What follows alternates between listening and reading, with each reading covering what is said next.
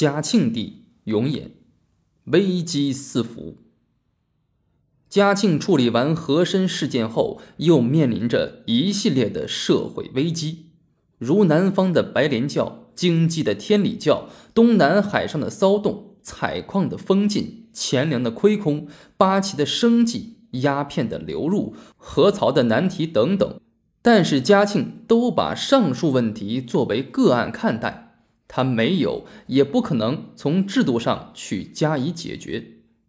比如白莲教等事变后，嘉庆帝作《知过堂自责诗道：“圣人无过讹之过，与过成夺愧寸心。夫正不能化民俗，立刚犹未肃官真。”言多迎合身家重，事总因循习染身。克己省谦为自责，行端表正免君临。这首诗最后两联表现了嘉庆儒家自省的理念：仁者爱人，人君自省。嘉庆作为一位仁君来说是够格的，作为一位皇帝来说是可贵的，而且嘉庆有着很好的儒学修养。他的文学、诗歌、书法、文章都是可以的，这一点比明朝的正德、嘉靖、万历、天启等皇帝都好。举两个小例子：一大理寺卿杨义会受诏对，时值盛暑，杨义会先连见嘉庆摇扇挥汗，进入跪拜，嘉庆把扇子放在一边不复用，询问甚详，良久热甚，上汗出如雨，足不用扇。二，嘉庆二十二年，普免天下钱粮，各省欢腾。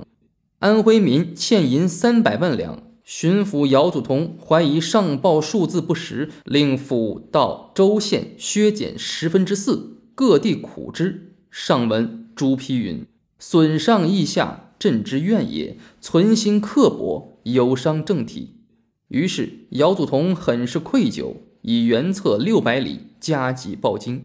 明朝的皇帝说不出这样的话，也做不出这样的诗。清朝皇帝不同于明朝皇帝的是，没有昏君，没有顽君，也没有暴君。嘉庆皇帝更不是贪暴之君、昏庸之君。但是嘉庆皇帝胸中没有大格局，掌上没有大手笔。嘉庆不可能认识，也不可能改革社会存在的根本性的弊病，特别是制度性的弊病。嘉庆的悲剧在于。认为天下的问题都是由于和珅不好、百官不好造成的，而没有从自身找责任，也没有从制度挖根源，其结果是滋生百官腐败、和珅现象的制度土壤没有被铲除，因而这种现象也就无法根除。嘉庆在二十五年的皇帝生涯中，虽一件一件地解决了乾隆盛世留下的危机。却又一步一步地陷入了更深的危机。乾隆朝盛世下的危机，到嘉庆朝更加深重。到他的接班人道光皇帝时，则陷入内外交困、四面楚歌的境地。